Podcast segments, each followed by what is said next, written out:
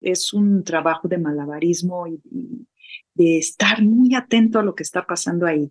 En el momento en que captas eso que está viviendo la otra persona y que la otra persona percibe que lo estás viviendo con ella, creo que ahí se abren muchas posibilidades.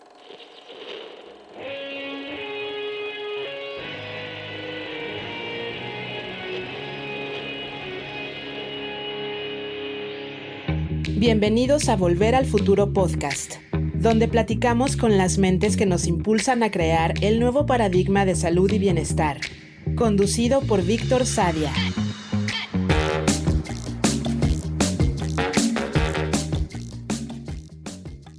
Bettina Hayat es licenciada en leyes y maestra en terapia familiar. Tiene especialidades y diplomados en mediación familiar, terapias narrativas, terapia de parejas, intervención en crisis y psicología positiva. Trabaja con familias, parejas e individuos y promueve proyectos de desarrollo y autonomía en comunidades de México.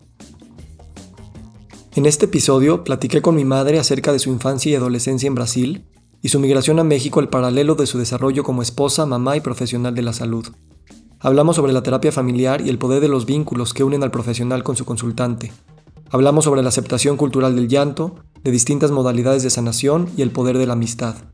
También compartimos opiniones sobre los procesos de sanación y reflexiones intrafamiliares y lo que distintas posibilidades narrativas pueden ayudar a esos procesos al negociar lo que se hace público y lo que se mantiene en privado.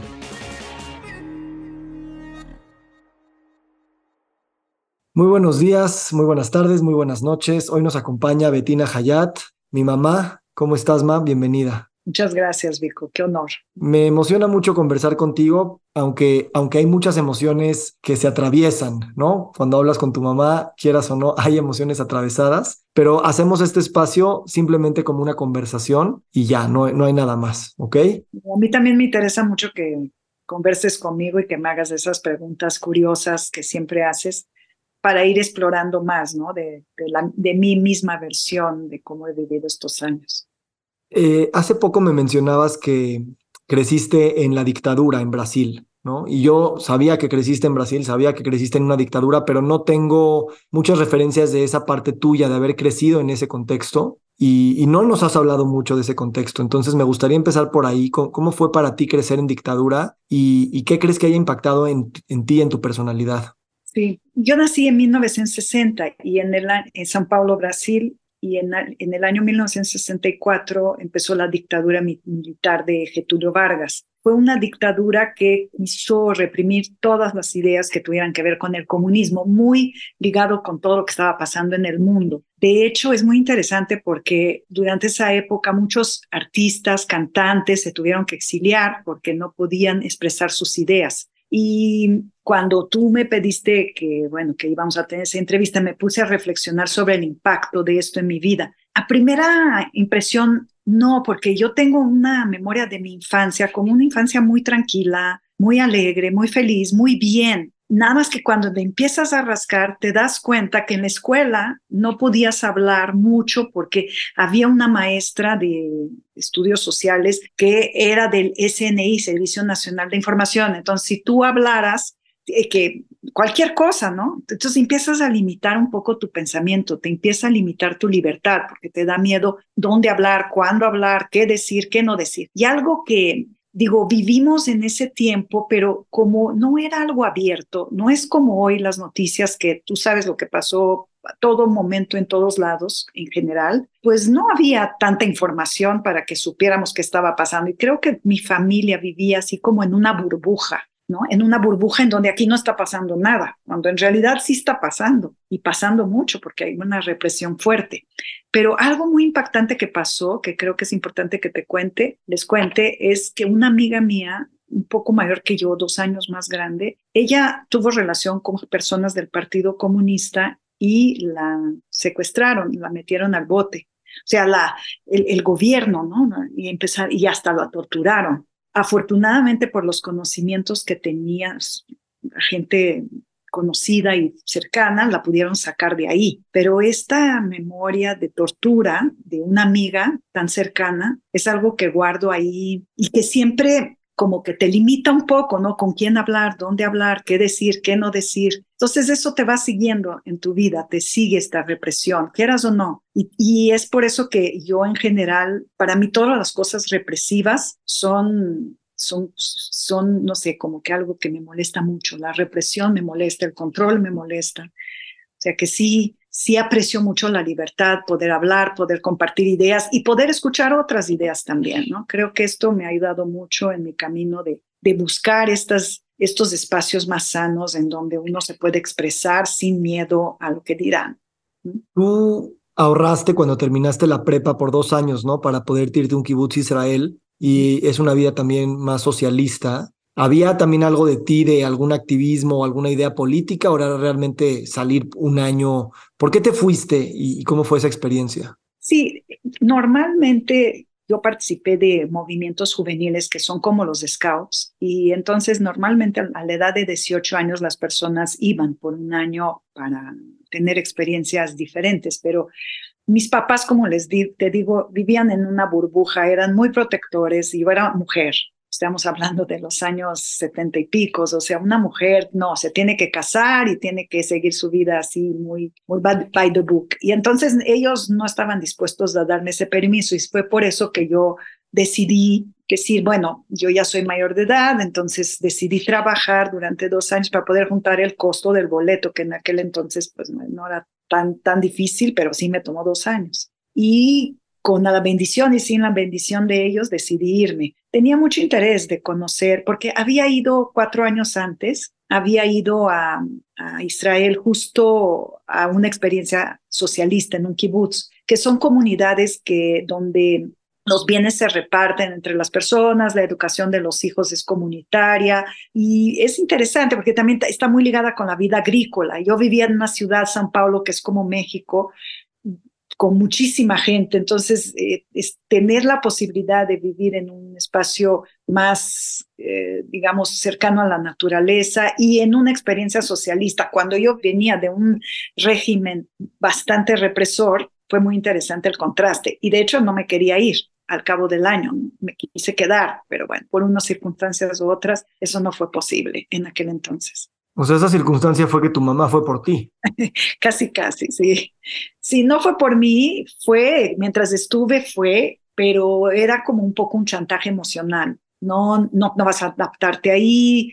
Mi mamá, eh, mis papás son migrantes. Eh, dejaron todo para llegar a Brasil, empezar una vida. Entonces, también creo que arrastraban sus traumas y no querían que su hija se fuera del otro lado del continente a, Asia tan lejos y lo, los entiendo. En aquel entonces la vida también en Israel no era tan así como yo le estoy describiendo, ¿no? Y, mismo hoy sigue siendo una vida difícil y ellos no querían eso. Entonces un poco de chantaje, por favor, regresa y acabé regresando porque no sentí el apoyo de mi casa. No me arrepiento porque sabrás, tú sabes que para mí e, el valor familia, el valor pertenencia tal vez está arriba de todo.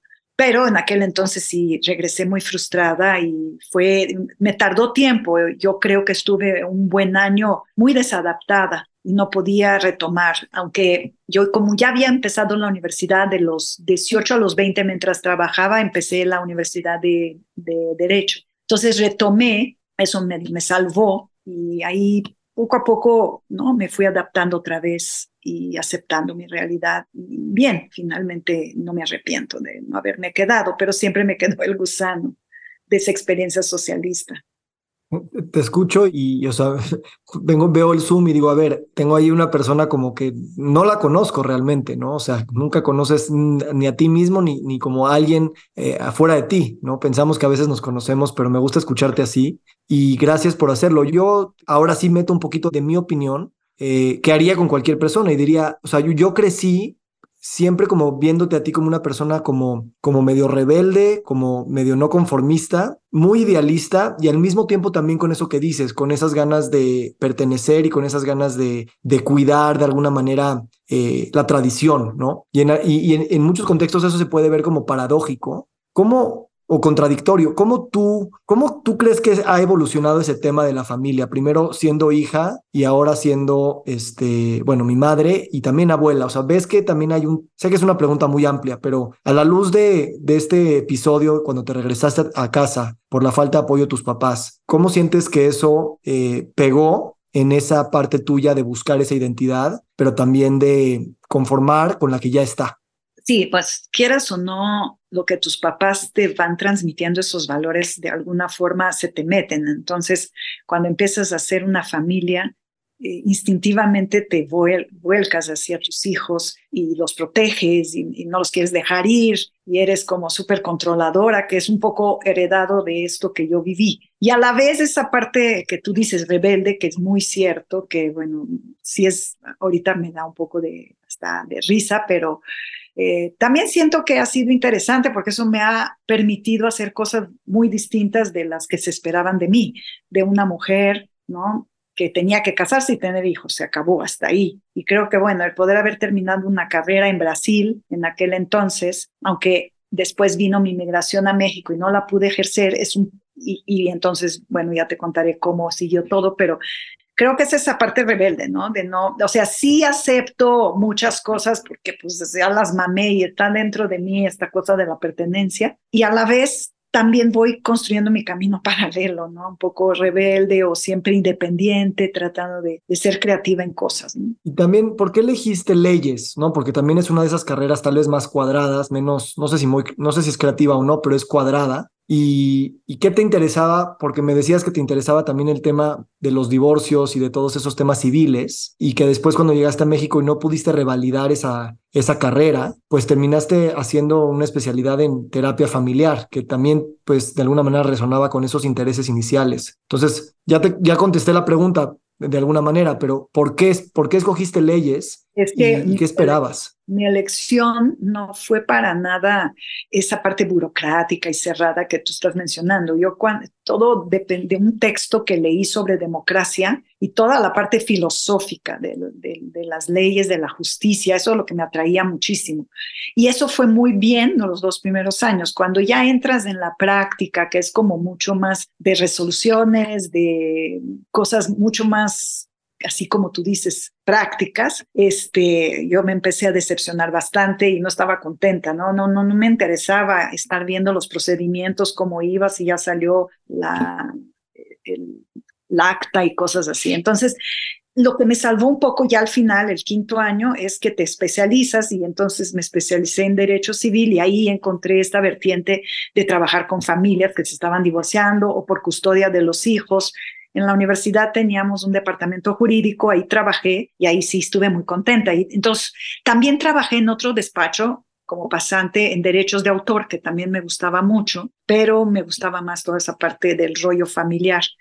Entonces, eh, finalmente pasaron, pasó el tiempo, vino mi migración a México, que fue en el año 84, y pues sí, no podía trabajar acá, entonces, porque cada país tiene sus propias leyes. Entonces dejé a un lado un poco la carrera, porque pues, no sabía, entre que me estaba adaptando, una migración también. O sea, yo me vine por motivos, no como mis papás. Mis papás salieron de sus países de origen por, por la guerra o por persecuciones. En mi caso no, fue una migración muy benéfica porque me enamoré de tu papá, como ya no sabes, es una historia aparte, un día de esos también lo contaremos, pero entonces me vine enamorada, contenta, acababa la carrera, nos íbamos a casar y todo parecía muy bien, pero en el momento en que pisas el país y dices, bueno, ¿y ahora qué? No tengo carrera, no están mis amigos, no están ninguna de mis referencias y sí me tomó un tiempo la adaptación me tomó ese tiempo y, ese fue el tiempo que estuve en la maternidad, en eh, otras cosas. Trabajé en otras cosas, agencia de viajes, trataba de hacer lo que se pudiera, daba también clases de idioma, hasta que llegó un momento que dije, no, o sea, quiero regresar a mi esencia, a la parte de la profesionalización y a los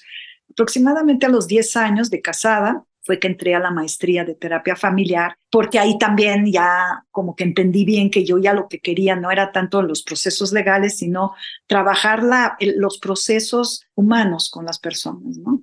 Y pues de ahí, de, a partir de ahí, aquí le, he seguido en esto, ¿no? Y he estado muy contenta. ¿No te sentiste muy sola cuando te mudaste? O sea, yo he vivido en distintos lugares, no, no, obviamente no son mudanzas permanentes ni mucho menos, pero nunca es fácil adaptarse, o sea, ¿no, ¿no estabas muy sola al principio? Sí, también hay que recordar que el tiempo en que yo emigré, o sea, te despegabas de todo, no había ni WhatsApp, ni esta conversación que estamos teniendo. Y sí, es una ruptura y un duelo muy fuerte creo que tampoco en estos tiempos se le daba el valor a este dolor de la migración, a las pérdidas que se estaban viviendo. Entonces, como que yo iba por la vida como si nada estuviera pasando, pero sí estaba viviendo un proceso de soledad. Tuve mucha suerte porque tú sabes que mi familia cercana, mi hermana y mis papás también se cambiaron por varias circunstancias. Eso fue una gran diferencia pero tus referencias en general, las comidas que te gustan, tus amigos, tu pasado, tu historia, todo se queda allá y no había ese contacto cercano. Entonces sí, y creo que eso, esa etapa fue una etapa difícil que me agrietó bastante la vida y la vida de tu papá también, que pobre, porque me veía mal y no sabía qué hacer porque una cosa es inmigrar toda la familia, que también es muy difícil porque quién ayuda a quién cuando todos están pasando por procesos de duelo, pero cuando uno lo está pasando y el otro se siente responsable, también es un lío. Y, sabes, para tu papá era lo peor verme como yo estaba. Pero bueno, son procesos, tuve suerte y pude, pude pasarlo y superarlo. Y tú bien sabes que yo amo con pasión a México. ¿Y ese proceso de duelo, o sea, lo viviste en esos primeros años o fue como algo que se puso en pausa y después, años después, lo, tuviste que doler y, de alguna manera vivir? A veces con los duelos así pasa, son, se ponen en pausa. En tu caso, ¿cuándo fue eso? No, sí fueron los primeros años. Eh, digamos, muy, muy fuertes los dos primeros. Después, el nacimiento de mis hijos creo que fue como algo importante para poder irlo superando. También entré a una terapia estuve en una terapia psicoanalítica que hoy, por hoy no, no sé si lo volveré a hacer, pero sí me ayudó, sí me ayudó, definitivamente me ayudó, me, me dio el empujón que yo necesitaba. Y creo que acabé sanando todo eso mucho, mucho, mucho, pues ya cuando empecé a estudiar la terapia familiar, que empiezas a entender tus procesos, que también tú tienes que hacer terapia constantemente, ir entendiendo que te está doliendo. Fue paulatino, pero muy fuerte los dos primeros años.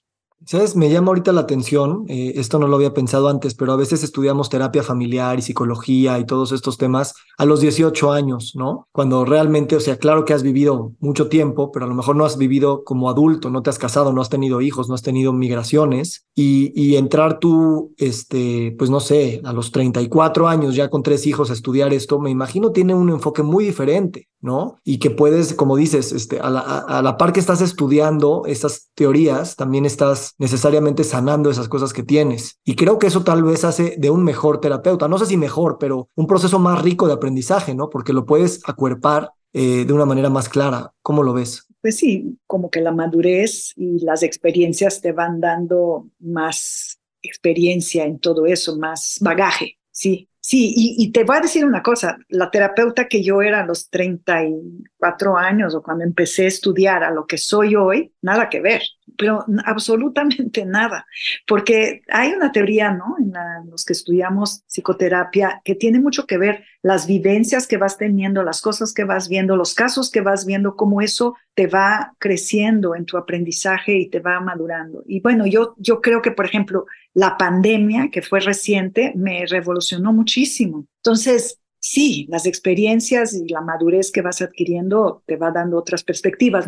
Yo creo que si hubiera entrado a los 18 años, quizá no, no lo hubiera apreciado tanto como, como lo aprecié haberlo entrado más adelante. Y dime una cosa, ¿tú recuerdas que a mí me haya interesado tu trabajo? Eh, porque a mí el de mi papá nunca me interesó así de manera como muy formal. Me gustaba verlo hablar, pero nunca me interesó. Y, de, de, ti no, no recuerdo que me hayas platicado mucho pero sí recuerdo que mencionabas eh, los nombres de tus maestros, me acuerdo tus libros de Lynn Hoffman y de Michael White, y me hablabas de ellos, em, pero, pero no sé si me interesaba, o sea, porque Michelle dice que yo siempre quiero ser, yo quiero ser terapeuta, ¿no? Este, entonces, no, no, ¿tú cómo me recuerdas a mí cuando me contabas de estas cosas? Yo creo que a ti, cuando te hablé de Edgar Morin, que es el que creador de del concepto de la complejidad, te cayó un 20 muy importante, no tanto conectándote con mi profesión, pero esta es todo este trabajo de la complejidad y lo aplicaste en tu carrera, ¿no? Y, y bueno, después empezaste a desarrollar mucho todo esto en tu práctica. Entonces, eh, no sé, yo misma creo que no hablaba mucho de lo mío con ustedes, ¿no? O sea, como que era algo secundario, era mamá, no era la profesionista ni la terapeuta. Yo creo que fui mucho mamá, traté de ser más mamá con ustedes y no hablar tanto, porque también ese es un problema cuando estudias, y eso te lo mencioné en algún momento, cuando estudias tantas teorías, hijos, sin querer puedes estar proyectándote en tus hijos o en tu familia y ves estos mismos padecimientos ahí o tratas de protegerlos o sobreprotegerlos para que no les pase tantas cosas que escuchas. Entonces, sí es, bueno tomar un poquito de distancia, no sé, que tal vez no tan demasiada distancia que, que finalmente no conoces mucho de lo que yo he hecho, pero Digo, creo que sí, también tu interés hoy por este tema, pues por una afinidad que tenemos. Siempre nos ha gustado escribir, siempre nos ha gustado algunas pláticas profundas que hemos tenido. Y pues sí, ojalá que puedas seguir por este camino porque lo estás haciendo por otro camino, pero lo estás haciendo muy, de forma muy interesante. Yo, yo eso creo que de alguna manera lo agarré un poco de ti, ¿no? Porque yo lo que sí recuerdo, y, o sea, es que no es un recuerdo realmente, eso es lo padre, como que, o sea, esta sensación de que tú tenías una apertura metodológica, ¿sabes? De que, de que podías ver varias teorías, de que podías ver varios maestros. Creo que también tiene que ver con la práctica narrativa y la terapia narrativa. Y creo que eso es algo como muy poderoso, ¿no? Em, em, ¿cómo, ¿cómo, ves esta confluencia de, de, de, ideas y metodologías dentro del lado de, de, digamos, bienestar mental, bienestar familiar? Y en ese sentido, ¿qué, ¿qué de ahí te hace ser un buen terapeuta? Bueno, yo creo que primero tienes que conocer mucho de todo. O sea, ser eclético en el sentido de que yo empecé con el psicoanálisis, después me fui, digo, desde mi experiencia personal, después me, y también para entrar a, a donde yo estudié la maestría tenías que tomar bases psicoanalíticas, después entré a la, a la teoría sistémica, que es eh, la terapia familiar está fundada en eso. Y después eh, tuve la suerte de entrar a todas lo que son las prácticas narrativas, a conocer todas esas nuevas ideas del postmodernismo y la deconstrucción de ideas, las no verdades, el, el cuestionamiento del poder. Entonces, todo eso me fue ayudando mucho a irme enriqueciendo. Aunado a eso, también pude integrar algunos conceptos de psicología positiva con tal Ben Shaher, por ejemplo, que me encantó, y también tomé un diplomado de mediación, que creo que eso también me ayudó mucho a ponerme en los zapatos de un lado, de otro. La mediación es un medio camino entre lo que es ser un abogado y ser un terapeuta, porque no eres terapeuta ni eres abogado, guías a tus consultantes, a las personas que se quieren separar, en el caso de mediación en divorcio, para que ellos tomen sus decisiones eso también fue, me fue enriqueciendo. Me dices, ¿qué, haces, ¿qué hace un buen terapeuta? Creo mucho conocimiento, tratar de no cerrarte en una sola cosa, pero eso no quiere decir que no es serio, sino que te vas enriqueciendo de todo y vas creando como que también dependiendo de la persona que estás viendo, cada quien necesita cosas distintas, ¿no? Unos, no todo mundo necesita todo igual. Entonces creo que eso es un paso importante, seguirse preparando y seguir buscando caminos para poder coincidir con las personas que ve. Y la otra parte que me parece muy, muy importante es tu posibilidad de conectar con la persona que está delante de ti, de crear un vínculo sano, un vínculo profundo, un vínculo nutrido que permita a la otra persona la confianza de depositar en el espacio terapéutico sus preocupaciones, sus traumas, sus anhelos. Entonces, a través de esta confianza que crea contigo, porque siente que tú lo estás escuchando, que tú lo estás mirando, que tú lo estás entendiendo, entonces la persona se abre y la persona puede dejarse acompañar para que entonces esa misma persona que está ahí vaya encontrando los caminos necesarios para dejar de sufrir tanto, para poder estar mejor con su vida, para poder contarse una historia distinta de su vida. Entonces, el vínculo es muy importante, muy, muy importante. Yo diría que es lo más importante.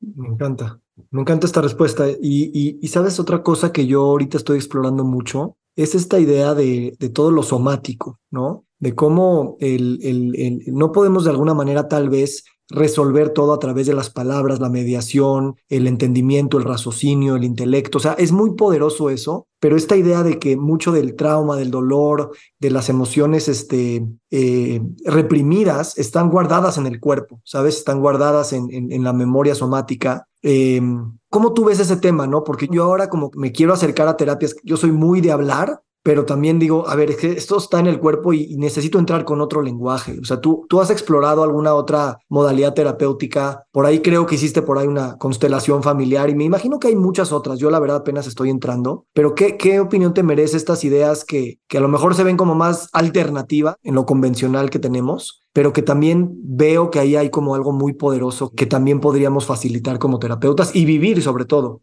como, como pues, pacientes y terapeutas no sé si es lo que tú me estás preguntando, pero a mí me hace pensar que mucho tiene que ver con sentir lo que la otra persona está sintiendo. En el momento, por eso es esa empatía y cercanía. En el momento en que tú sientes, eh, te transmites a la persona una, es como si entras a su vida, estás dentro de su vida sintiendo lo que ella está sintiendo y entonces juntos empiezas como a buscar aliviar este dolor, ¿no? Que puede ser a través de llorar juntos, yo digo, yo no tengo ningún empacho a veces en llorar en los espacios terapéuticos, porque sí hay casos, tanto por el sufrimiento que está viendo la persona, por los logros que también alcanzan, que te llega a emocionar, pero es eso, sentir juntos, o sea, bueno, eso es la exploración que me ha funcionado, el sentir junto con la otra persona y no tanto estar en el pensar, ¿no? En el discurso, en qué vamos a decir o cómo vamos a cambiar nuestra narrativa. Es una combinación, es un, eh, te diría, es, es un trabajo de malabarismo y, de estar muy atento a lo que está pasando ahí. En el momento en que captas eso que está viviendo la otra persona y que la otra persona percibe que lo estás viviendo con ella, creo que ahí se abren muchas posibilidades. En cuanto a las constelaciones, no soy experta en eso. Eh, otra especialidad que también tomé fue en neurociencia, que me ayudó mucho a entender los procesos cerebrales para poder entender también que muchas cosas de la sanación no tienen que ver con palabras, tienen que ver con eh, procesos de relajación, de meditación, de respiración. Eso para mí también fue muy revelador. ¿eh? y muchas veces lo que hago es decir, eh, no soy experta, no lo podemos hacer juntos, pero creo que eso te ayudaría mucho y, sería importante que lo exploraras. Pero en cuanto a las constelaciones, yo no soy experta, he, hecho una constelación, yo como experiencia propia, creo que es una metodología muy interesante porque logra a través de las energías traer a la luz experiencias del pasado que siguen impactando de forma positiva o negativa en el presente. Entonces, cuando te das cuenta de esto, de cosas, no, ni siquiera es tu pasado, puede ser hasta la vida intrauterina o puede ser de tus propios papás, si vivieron guerras o, abuelos, otras generaciones. Entonces, hacer conciencia de lo que eso está impactando en tu vida actual, creo que pues es una forma muy, muy sana de sanar también, o sea, muy, muy útil de sanar, ¿no? Pues sí, yo recomiendo. Te digo, yo creo que cada persona tiene que buscar el camino que más le sirve. Yo he explorado muchos. Sé que hoy en día se usan muchas cosas eh, también psicotrópicas, es de donde yo no he entrado ni he explorado. Yo he intentado trabajar mucho con el discurso, con el sentimiento, con la mente. Creo que la mente es muy, muy poderosa y, es capaz de, de lograr una sanación. Ahora, también es cierto que a veces llegan momentos, y te lo he comentado, en donde la persona está atorada y sí creo que a veces una combinación con un trabajo alopático es necesario. No soy partidaria ni voy a defender a ultranza, pero hay casos que sí, que por más que hablas, la persona físicamente necesita un apoyo físico. Entonces, no estoy cerrada a esto y, trabajo con algunos psiquiatras que, que, confío, porque no el psiquiatra que va a medicar por medicar, sino el que va a medicar por un tiempo determinado hasta que la persona pueda ya regresar al pensamiento, al sentimiento. Entonces, es un trabajo muy multidisciplinario realmente que tienes que tener muchas herramientas en las manos y mucho respeto, por lo que le está pasando a la persona de enfrente. Gracias. Yo, yo, sabes, pienso que la, o sea, obviamente todo el tema de salud mental es muy nuevo y no solamente es nuevo en términos de ciencia y tecnología, también la, la humanidad cambia tan rápido últimamente, ¿no? Cambios tan, tan, tan radicales. No podemos estar al día con todo eso, ¿no? Y obviamente nunca vamos a poderlo entender por completo. Déjame preguntarte algo. Tú dices que lloras con tus pacientes. Yo siempre te vi como una mamá que lloraba y que a mí nunca me avergonzó por mis lágrimas, siendo hombre. Eh, al contrario, ni, ni, las alentabas ni las, ni las reprimías, ¿no? Eh, entiendo que a lo mejor como mujer está socialmente más aceptado llorar, pero de todas maneras, sí, ¿de dónde viene esa apertura tuya para compartir lágrimas? O sea, ¿viene desde tu familia? ¿Es algo que tú fuiste rebelde al respecto? ¿Cómo, cómo te sientes cómoda con tus lágrimas? O al menos esa es la, la, experiencia que yo tengo al, al crecer con una mamá que lloraba y, y se sentía cómoda en eso. Pues no sé, me haces una pregunta, no sé de dónde viene el llanto, o sea, la facilidad del llanto y yo creo que también el permiso, ¿no? El permiso para ser todos humanos, que yo te he dicho mucho, ¿no? El valor de, de ser lo que nos pasa. Y tampoco asocio todo el llanto con sufrimiento. Muchas veces es con emoción, es con alegría, es con proud, cuando estás orgulloso de algo. No sé, creo que en mi casa se permitía eh, yo he trabajado mucho todos los prejuicios en contra de, ¿no? Los hombres no lloran, al contrario, o sea, yo soy, me siento muy orgullosa de tener hijos que no que han tratado de liberarse de, estas, de estos prejuicios, ¿no? de, poderse formar desde otro lugar. Pero sí creo que el llanto es parte de, como la risa o como cualquier otro sentimiento, no, debe, no, no me lo reprimiría. Y de hecho, cuando no lloro por un tiempo, sí me preocupa. Y me acuerdo una vez que me estabas preguntando algo y que en ese momento lloré. Y para ti fue muy importante porque pudiste conectar con lo que me estaba pasando. Entonces sí creo que es un lenguaje eh, eh, que, que, que hay que aceptar y hay que poderlo trabajar constantemente. Sí, yo tal vez se debe un poquito a eso, que dices bien que las lágrimas no son nada más de tristeza o, de cosas negativas, sino también de cosas positivas. Y yo sí, eso es lo que recuerdo mucho. O sea, que tú llorabas por cosas alegres o por nostalgia o por... Y eso tal vez me balanceó esa parte de no patologizarla o hacerlo depresivo, ¿no?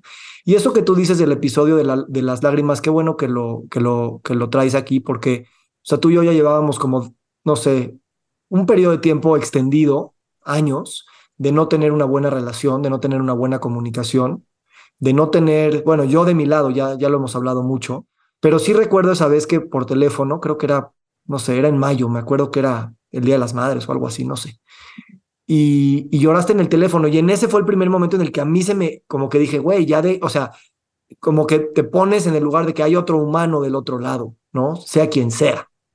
Y creo que eso es algo que, que, y, lo hemos hablado un poco, y ahorita es un tema ahorita muy caliente, ¿no? Pero con todo lo que está pasando a nivel geopolítico, no, no nos atrevemos a ver las lágrimas o no nos atrevemos a compartir las lágrimas cuando tal vez para mí es ahorita lo, lo de las cosas más valiosas que podríamos hacer. Porque rápido nos, nos pasamos a explicar, rápido nos pasamos a justificar, a condenar, a, a cambiar. Y, y, no estoy en contra de eso, ¿no? Pero yo percibo, y esto es una opinión personal, que, que a, mí, a mí me falta llorar y también veo que mucha gente necesitaría llorar y no nos permitimos llorar, ni en público y tal vez ni en privado. Entonces, pues nada más como tú dices, es otro lenguaje y creo que también la diplomacia y la geopolítica podría beneficiarse mucho de alguna manera de, de permitir eso.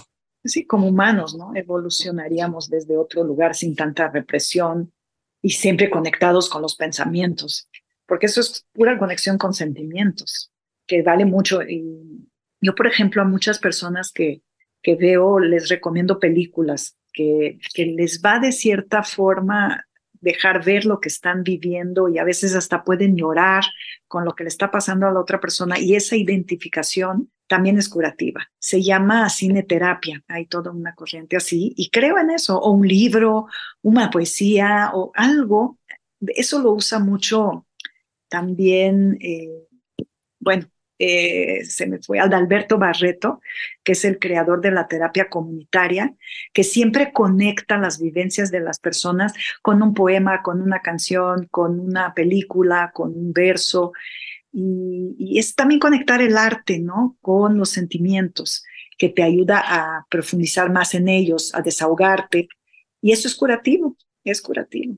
Y sabes, en este contexto de, no nada más, o sea, tú eres terapeuta, ¿no? Y, yo también crecí como con esta ambivalencia de ver a una mamá terapeuta, pero que en casa no podía aplicar las mismas herramientas. Y hoy que soy papá, me doy cuenta perfectamente por qué. Y también como esposo. O sea, por más de que sepas, entiendas, el, el vínculo familiar no permite una objetividad, aunque uno la quiera. Y aunque, aunque no la quieras y no la pretendas tener, eh, el vínculo familiar atraviesan tantos miedos, tantas ansiedades, tantas preocupaciones que también confunden el pensamiento eh, eh, lineal, intelectual que uno tenga. O sea, yo, yo lo veo todos los días con mis hijas y con mis papás y con mi esposa. Y a lo que quiero llegar con esto es que tal vez este idioma de las lágrimas y de la comunicación no verbal, tal vez es una fuente muy poderosa para poder conectar con la gente cercana a la familia porque por esto que te digo, que a lo mejor es muy elocuente cuando uno puede expresar emociones desde esos lugares que no son verbales y creo que a veces también como papás o, como hijos o como sea, queremos mantenerlo todo desde el lado de la conversación. Pero ahora, me, ahora yo lo, lo, siento que también hay otras, otras formas que a, veces, y, no sé si en mi familia o no, pero yo en particular eh, no me he comunicado con mi familia eh, desde esos lugares eh, no verbales tanto y creo que me gustaría hacerlo más. Sí, sentir juntos más que hablar tanto, ¿no? Como que sí, pienso que sí, nada más que como papás muchas veces este, quieres proteger a tus hijos y entonces no quieres mostrar tus debilidades, quieres ser fuerte y a veces también te sientes como que tienes que protegerlos pero realmente protegerlos es que puedan conectarse con sus sentimientos y si están tristes pueden sentir que también sus papás están tristes. Están cambiando mucho las formas de educar, ¿no? Yo creo que ustedes, las nuevas generaciones, están educando ya desde mucho más sentir que tanto bla, bla, bla. Eh, pienso que como, como yo te decía, mis papás vivían en una burbuja pero yo también veo una diferencia en cómo yo eduqué a mis hijos y cómo mis hijos están educando a sus hijos. Eh, aunque era, aunque estudié y que aunque veía todas esas teorías, lo que pasa es que cuando tú vas a una terapia es un poco abstraerse de lo que te está pasando con otra persona que te está mirando y a través de esto ir entendiendo que te espejea de cierta forma, ve tu espalda, ve lo que no ves. Y cuando estás interactuando en una familia, no puedes ver todo eso, estás interactuando. Claro que tener conocimientos, pues tampoco te exime de la responsabilidad de tratar de hacerlo lo mejor que puedes. Y eso, pues yo siento que uno tiene que intentar, que intentar cometer lo menos de errores posibles, pero bueno, imposible no cometer errores. Creo que esto, sí, cuando tú dices de esta distancia que tuvimos, pero también son por procesos, ¿no? O sea, yo creo que hay procesos de independización de los hijos que es muy difícil para los papás de entender. En especial en mi caso, eso fue un reto muy grande que yo tuve que pasar por varios procesos para poder entender que, bueno, llegó el momento de que mis hijos se independizaron y tengo que regresar o retomar con más eh, potencia cosas de mi vida y que ya no, ya no estoy en la maternidad, ya estoy en otra etapa de mi vida. Entonces, bueno, ya me perdí un poco, pero hablé de demasiadas cosas. Sí, y, me haces reflexionar, o sea, yo, o sea, sí, sí tú ves que yo estoy educando a lo mejor de manera diferente, sin embargo, no creas, porque yo, al menos sí ahorita estoy muy, muy presente ante mis contradicciones y como que es un deseo muy de mí, el, o sea, porque todo este trabajo con mi podcast y mi escritura y la gente con la que me estoy rodeando y los temas que estoy enseñando y aprendiendo, pero literal siento que cuando entro a casa eh, y, es con mi esposa, con mis hijas, con ustedes, eh, tal vez con mis hermanos un poco menos, y eso está curioso, pero sigue habiendo como me siento atravesado con muchas emociones y, recurro a algo a lo que se vuelve más instintivo, que es, como dices, o la protección de alguien más o la autoprotección, o, a veces como que hasta quiero correr, como diciendo, necesito un espacio yo solo porque no puedo con toda todas las emociones que se están atravesando aquí y yo me está jalando también, ¿sabes? Entonces, eh, lo que procuro hacer es como, porque sé que no lo voy a poder controlar, porque sé que también esos errores que dices son a fuerzas, o sea, eh, ni siquiera les debemos llamar errores porque no, no, no hay un camino correcto del cual nos desviamos, pero lo que estoy procurando al menos es sí ser como lo más transparente para al menos no eh, pretender hacer o hacer algo que, que, que, yo creería que está bien, pero que no, no está saliendo de una manera como muy directa, ¿no? Entonces, no sé, eh, para mí esto es como algo que me estoy proponiendo mucho para el próximo año y y por eso te digo, a lo mejor el lenguaje hablado no es mi mejor herramienta con la gente muy cercana. Bueno, la conciencia de lo que le está pasando, de lo que estoy haciendo, de cómo estoy educando, cambia todo. ¿no? Cuando tiene uno mucha conciencia, está todo el tiempo viendo que sí, que no, cómo sí, cómo no. Pero bueno, yo también me acuerdo que cuando estudiamos terapia familiar, al final el, el bueno, el doctor más experto en terapia familiar, que era Salvador Minuchin, dijo, ahora tira el libro y empieza a actuar, ¿no? Y eso en muchas carreras se aplica. Y entonces, creo que también como papás y como seres humanos, eh, sí hay que informarse, sí hay que estar consciente, pero también llega un momento que hay que hacer lo mejor que uno puede y, y tolerar también las limitaciones que uno tiene. Creo que ahí viene como un poco más de paz y de, claro, siempre con el cuidado de no hacer un daño irreversible. Demasiada protección o demasiada libertinaje o, soltar demasiado, encontrar ese equilibrio, ¿no? Pero sí.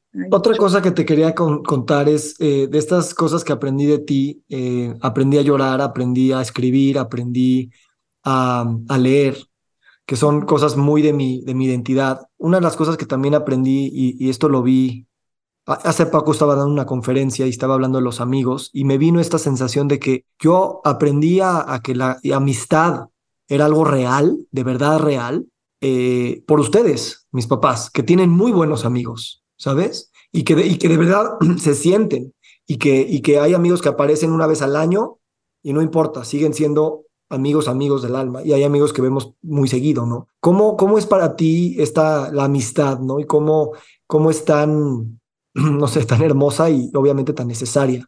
No sé, eh, ha sido una suerte, por un lado, eh, yo nunca pensé siendo inmigrante que iba a llegar a tener amistades tan profundas, pero no solo a los que tengo acá, o sea, te digo que hace poco estaba hablando con una amiga de la infancia. Suerte, mucho es suerte, mucho también es cuando sabes bien cuáles son tus intereses y, te relacionas con personas que están más o menos con los mismos intereses hablando de la conciencia de ser padres, nosotros cuando entramos a la escuela, ustedes cuando entraron a la escuela, mis hijos, de, ustedes entraron a la escuela Montessori, tomamos un curso de padres. Y muchos, muchas de estas amistades se hicieron de esta escuela y de porque teníamos en común querer educar, querer hacer las cosas bien, aunque algunos no son de la misma generación y tomaron el curso con nosotros, sino que tomaron antes o después, pero son las personas con que hoy nos llevamos, porque tiene que ver con esa coincidencia de valores, de sueños. Entonces, y también suerte, la verdad, yo pienso que es un gran privilegio toparte con gente tan maravillosa que te, que te enriquece, te enriquece muchísimo. Eh, a veces veo a gente muy sola, como que, o decepcionada de la humanidad, es que eh, pues me traicionó tal o me traicionó. siempre creo que, que tal vez no ha sido, no ha tenido la oportunidad de encontrar porque hay mucho más gente con pensamientos positivos y que son afines a gente a lo mejor que, que no concuerda con uno. Entonces hay que siempre buscar y tener la suerte, las dos cosas, pero sí ha sido un gran, una gran, un gran tesoro estas mm. amistades que tenemos.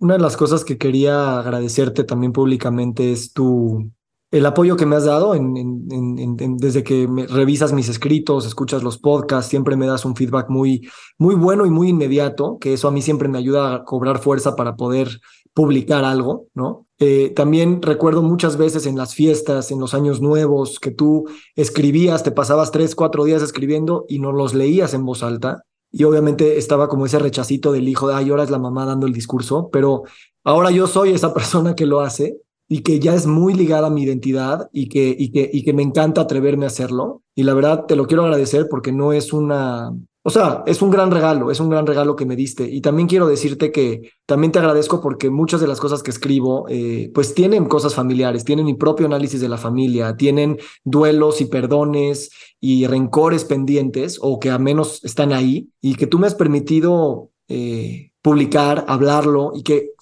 veo cómo también nos ayuda a profundizar nuestra relación y, creo que es valiente. Y no, no sé si siempre se, se deba hacer de manera pública, pero al menos lo que ha sido hasta el momento te lo quiero agradecer porque, porque pues es muy valioso para mí y también preguntarte cómo, cómo a ti te hace sentir eso eh, y, y, esta idea ¿no? de lo público y lo privado en estos mundos de, de, redes sociales y cosas, cómo también la familia también puede, puede enriquecerse cuando uno sale a, a, a, resonar con otras ideas, a resonar con otras familias, pero siempre como con, o sea, hasta que no regresas a casa no estás completo. Bueno, primero lo de la escritura es otra cosa que se me hace muy sanadora. La escritura sana. Y hay muchas teorías sobre esto y creo que con mucha razón. Entonces, eh, para mí siempre ha sido un camino sanador y a la vez eh, me ayuda a organizar mis ideas, a aclarar mi mente, me encanta. Y bueno, cuando he visto también tu, o sea, también te agradezco tu confianza de compartir conmigo tus escritos tan íntimos. Eh, a veces sí, algunos son como preocupantes para mí, por decir aquí, ¿por qué está eh, preocupándole a él o por qué está atorado en eso? ¿Qué he hecho? ¿Cómo podemos arreglarlo? Pero bueno, si no señalamos todo donde nos atoramos, si no señalamos todas esas cosas que no fluyen, ¿cómo los vamos a arreglar? Entonces, se me hace muy honesto de tu parte poderlo escribir. Además, si tú trabajas con personas para la sanación, si tú no lo haces con tu propia experiencia, ¿cómo puedes querer que otras personas lo hagan? Entonces, creo que es un camino muy honesto y congruente que duele a veces y que hay personas que me han dicho, bueno, ¿y no te preocupa eso?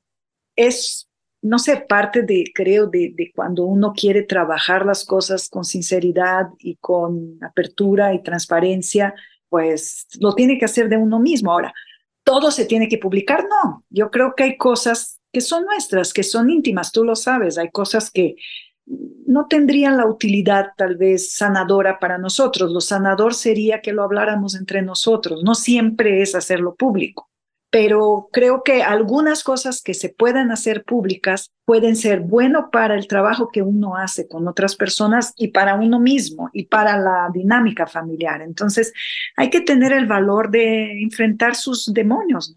Gracias. No siempre es fácil, pero, pero bueno, hemos sobrevivido. Hmm. Gracias por, por decirlo y, algo que he aprendido precisamente cuando escribo cosas de la familia es que una cosa es eh, transparencia radical y una cosa es vulnerabilidad radical. Y a veces no tienes que ser al 100% transparente y eso no quita que estés siendo al 100% vulnerable, ¿no? La otra cosa es tú te haces cargo de lo que dices y, muchas veces uno quiere publicar para desquitarse, para llamar la atención, para compartir un enojo, pero realmente estás buscando una respuesta y esa no es la vía. Entonces también el cuándo publicar es muy importante porque a veces pues, lo, lo trabajamos en familia, dos, tres años, lo que sea, y luego cuando ya es una historia que todos nos apropiamos y que estamos listos, pues tal vez la publicamos y compartimos. Pero si cambias esa dinámica, a lo mejor traes más heridas al proceso, ¿no? Entonces, creo que también esto es algo bien bonito de, de, platicar. Y, gracias, gracias, porque yo sí, sí o sea, sabes, la, crítica de tu gente cercana es la que más te puede destruir. Entonces, que, que, que aunque te duela, tú puedas dar una crítica de apertura y de, y de, órale, haz lo que tú quieras, realmente eso se me hace muy generoso y muy valiente eh, eh, para poder seguir abriendo y, confiar en el criterio de la persona. Y eso es algo que también como padres, pues es lo que más nos cuesta a veces con nuestros hijos, ¿no? Como lo estará haciendo bien, pues quién sabe, pero pues lo voy a apoyar como sea. Y eso sí lo he recibido y te verá, te lo quiero agradecer también. Pues gracias a ti por hacer el trabajo que estás haciendo. Ya te lo he dicho, se me hace muy valiente de hacer todo ese trabajo de sanación, de conectar personas, de entrevistarte, de escribir. Y creo que estamos viendo que hoy en día todo lo que pasa por sentimientos, por conectar con sentimientos, con el diálogo, con los vínculos, pues es la parte más sana que podemos desear, ¿no? Y que todo lo que tiene que ver con enfrentamientos, rencores, distancias, eh, cosas muy prácticas, creo que nos aleja en vez de acercar. Entonces creo que estás teniendo un acercamiento muy grande con muchísima gente que está permitiendo tu sanación, la sanación de las personas y abrir caminos de sanación. Y en eso me siento muy cercana contigo. En el trabajo que he realizado, me siento que, bueno, vas tomando tu propio camino, que parte de lo que yo hago, pero desde otras perspectivas muy valiosas. Así que padrísimo estar aquí en el podcast Volver al Futuro. Muchas gracias. La verdad me siento muy privilegiada. Te dije, no tengo una historia especial que contar, pero a la vez siento que este trabajo mío minucioso de uno a uno ha sido para mí algo que me ha ayudado a sentir que puedo cambiar eh, algunas cosas del mundo, ¿no? Porque muchas veces queremos cambiar el mundo que nos rodea más bien, tenemos que cambiarnos a nosotros para cambiar el mundo y cambiar las pequeñas cosas que están a nuestro alrededor, los hijos que educas, los pacientes uno a uno que tienes. Es como vas sanando y como vas cambiando el mundo a tu alrededor.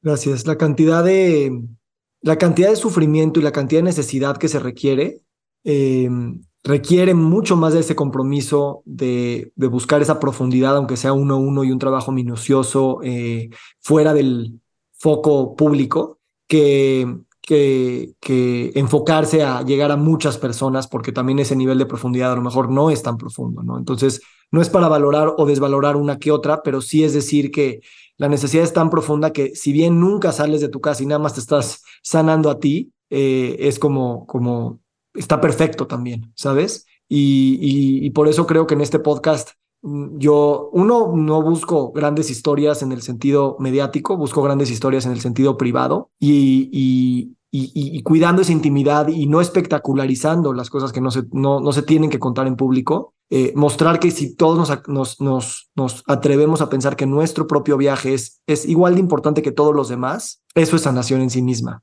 Y sí veo mucho sufrimiento por esta eh, por, un grado de, validez que creemos que algunos tienen y que otros no, y que está mediado por muchas métricas que la verdad no, aplican, que, pues no sé, es un trabajo constante y, y, incontrolable, porque tú lo sueltas en el mundo y también será juzgado bajo ópticas que tú no puedes manejar, ¿no? Entonces, pues bueno, eso resuena con lo que dices y, te agradezco todo lo que estás haciendo.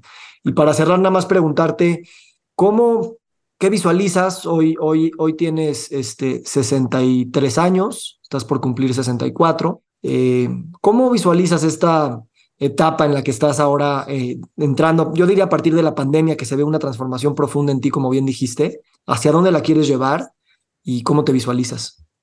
Creo que es una etapa muy interesante, muy independiente. O sea, tal vez era la etapa más independiente de mi vida porque fui dependiente de mis padres, rebelde en la adolescencia, pero no podía todavía hacer todo lo que quería, luego te casas, te dedicas a los hijos, te formas en tu profesión y ahora como que puedes escoger, puedes escoger, puedes eh, dosificar dónde vas a poner tu atención. Entonces, padrísimo porque tienes a tus hijos, tienes a tus nietos, que tengo seis nietos que quiero mucho, y puedes este, disfrutar de estar con ellos, pero también puedes tener mucho tiempo para estar contigo mismo, para estar con tu pareja, ¿no? que ya voy a cumplir con tu papá 40 años, que también quiero decir que es muy, eh, eh, uno pensaría, bueno, es fácil llegar a los 40, yo creo que es mucho más difícil que si hubiéramos decidido separarnos en algún momento, porque separarte pues es fácil, pero vivir después 40 años con una persona y reinventar la relación cada vez cuando están los hijos chicos, cuando crecen, cuando se van, es un reto. Entonces tienes la oportunidad de seguir profundizando, o sea, en mi caso con, con mi pareja, tener esta libertad de hacer y desarrollarme más como persona, de seguir cambiando las cosas a mi alrededor y disfrutar mucho. También, también llega ese momento en donde pues ya a veces llega el fin de semana y puedo disfrutar, porque realmente ya no tengo que llevar a los hijos, yo no te, tengo un tema todavía con mi mamá, que todavía estoy en esa parte sándwich, que a veces estamos, que cuidamos a nuestros padres y a la vez a nuestros hijos, pero ya menos, ya es una situación ya terminal, o sea, bastante avanzada de enfermedad. Entonces, eh, cada vez está uno más en contacto consigo mismo y eso es es una, es una recuperación, ¿no? De, de, tiempo para ti. Y eso es muy padre. Y también de poderte conectar con, con la vida, con viajes, con cosas que te gustan hacer. Entonces, uff, siento que hay mil cosas que todavía puedo hacer y en que tengo el tiempo, ¿no? Tengo la salud, afortunadamente. Entonces, pues ojalá tenga ese tiempo y que pueda seguir disfrutando de todo que la vida nos regala, eh, creciendo, mejorando como persona, mejorando mi entorno. Eso es un poco lo que pienso y disfrutando. Pues que así sea, que así sea. Gracias por, por este espacio de, de generosidad y, y, pues siento que también tú me, me dejas hablar y te lo agradezco también. Y el vínculo con la madre tú sabes, es como, es un vínculo, yo creo, de los más profundos que pueden haber en todos los sentidos por la cantidad de energías y fuerzas que los, que los intervienen. Y te agradezco porque nuestro vínculo es súper fuerte, pero sobre todo es súper curioso y siempre está viendo de qué manera puede seguir aprendiendo, buscando y creando eh, hasta dónde puede llegar ese vínculo entre mamá e hijo. Así es que eso es un mm. gran regalo y, y de verdad te quiero mucho y te agradezco infinitamente. Gracias, Víctor. Yo te quiero muchísimo. Te agradezco que me hayas incluido en tu programa y todavía tenemos muchas cosas que seguir compartiendo y mucha suerte para todo lo que tú estás haciendo. Siento que es algo muy valiente y te deseo mucha suerte, mucha suerte. Gracias, gracias. Te quiero mucho y aquí seguimos. Feliz tarde. Gracias, gracias por todo. Faltaron cosas. Falta, claro, siempre. Así es. Esto es Siempre es una probadita, una pincelada. Pero bueno, gracias por esta hora. Gracias a ti. Bye, mi vida.